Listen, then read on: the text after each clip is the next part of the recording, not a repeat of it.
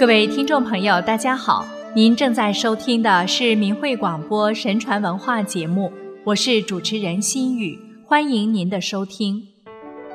孔子一生以传承传统文化为己任，他重视教化，一生学而不厌，诲人不倦。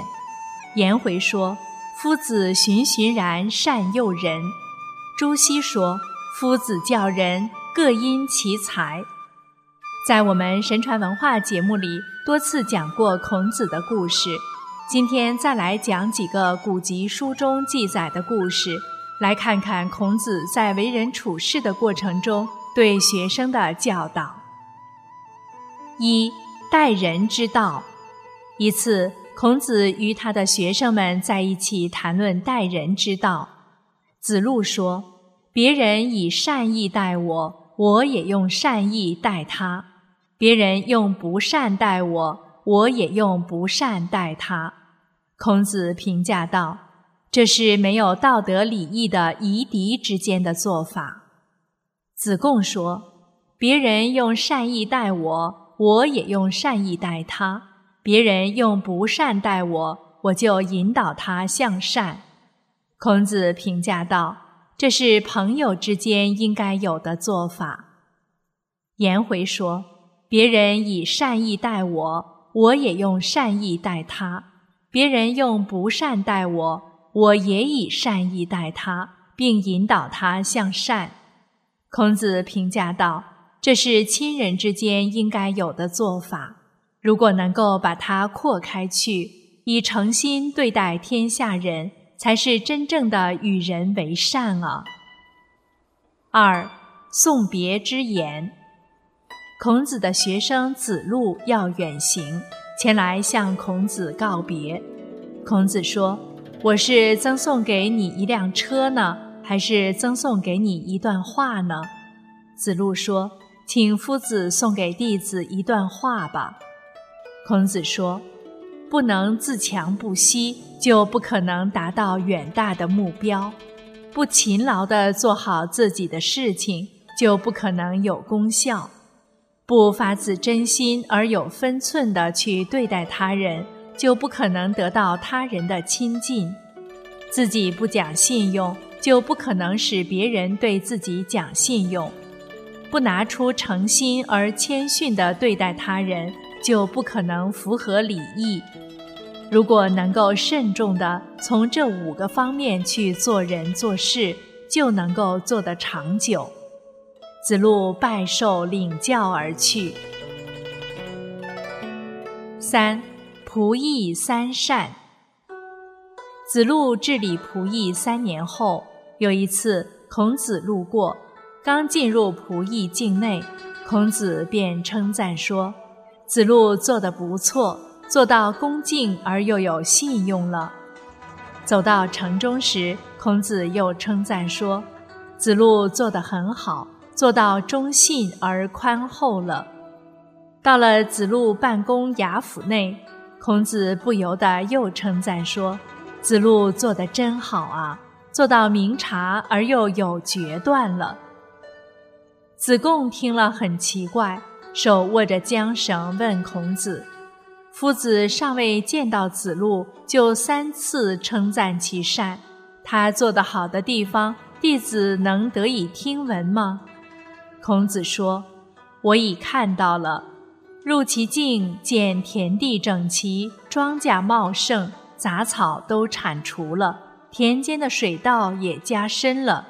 这是因为他恭谨敬慎，又有信用，所以百姓才会尽力去做啊。入其邑，看到园墙和屋宇都完好牢固，商贾繁荣，树木茂盛，这是因为他忠信而宽厚。所以百姓才不苟且马虎啊！治其庭，满院清净，下面办事的人都很认真尽心。这是因为他明察善断，他的政令没有扰民啊！看来子路的仁政取得了斐然的成果。即使我连续三次称赞他做得好，又怎能将他的好说尽呢？后来。溥仪被称为三善之地。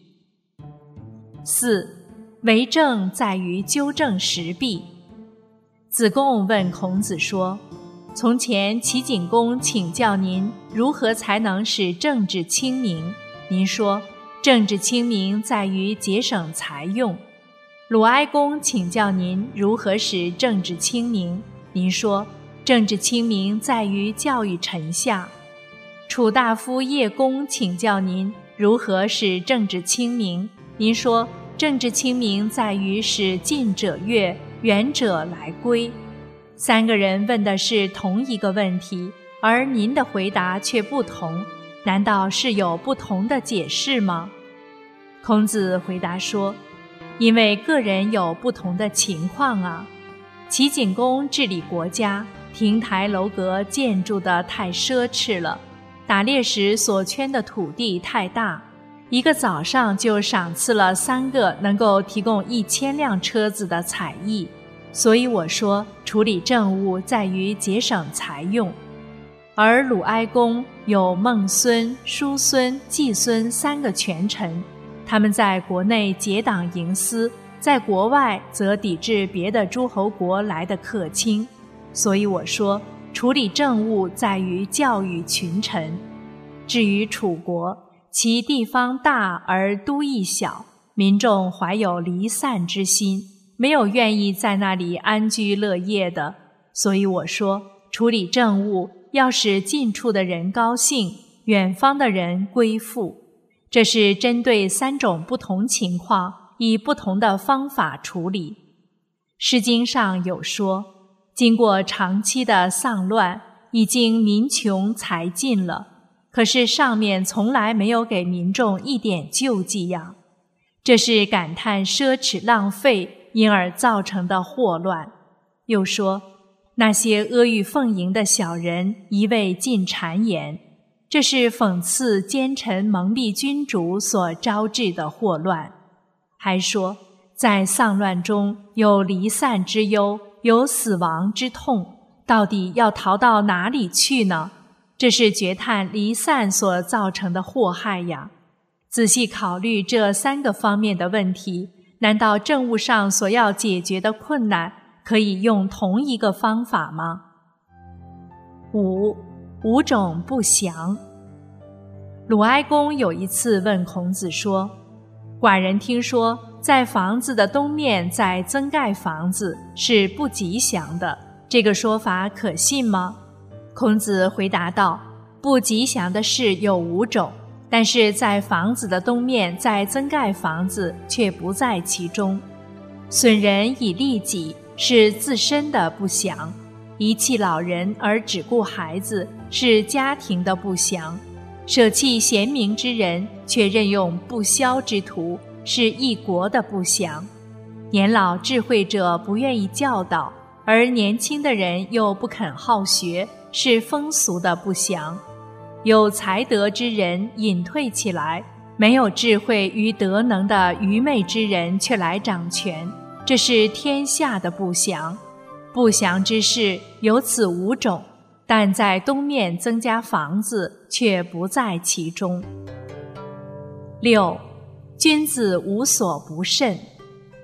子贡去做信阳的长官，准备上任了，向孔子辞行。孔子说。要勤恳，要谨慎，要依照自然时令指导农业生产，勿夺勿伐，勿暴勿盗。子贡说：“我从年轻的时候就在夫子这里学习，难道犯过偷盗的过失吗？”孔子说：“你没有进一步了解啊！用才德兼美的人去取代才德兼美的人，这就叫做夺。”用不才的人去取代有才的人，这就叫做罚；政令很宽松，而处罚很暴躁，这就叫做暴；把好的东西归于自己，这就叫做盗。倒不是一般所谓的盗窃财物。我听说，善于为官的，遵循法令办事，使百姓得到好处；不善为官的。歪曲法令办事，使百姓受到损害，这是民怨产生的根源。整顿官风，没有比公平更好；面对财货，没有比廉洁更好。清廉和公平的操守，怎么也不能变异啊！隐藏别人的好处，这就是埋没人才。不是在内部互相规劝，而是在外面互相诽谤，便不可能和睦的相处。所以，有道德修养的人，没有一个地方不谨慎啊！严于律己，宽以待人，才能用自己的德行智慧造福百姓。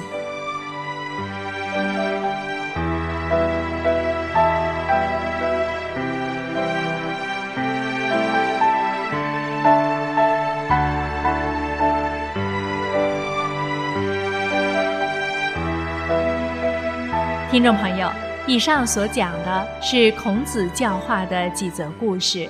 今天的节目就为您播送到这里，感谢您的收听，期待下次节目我们再相见。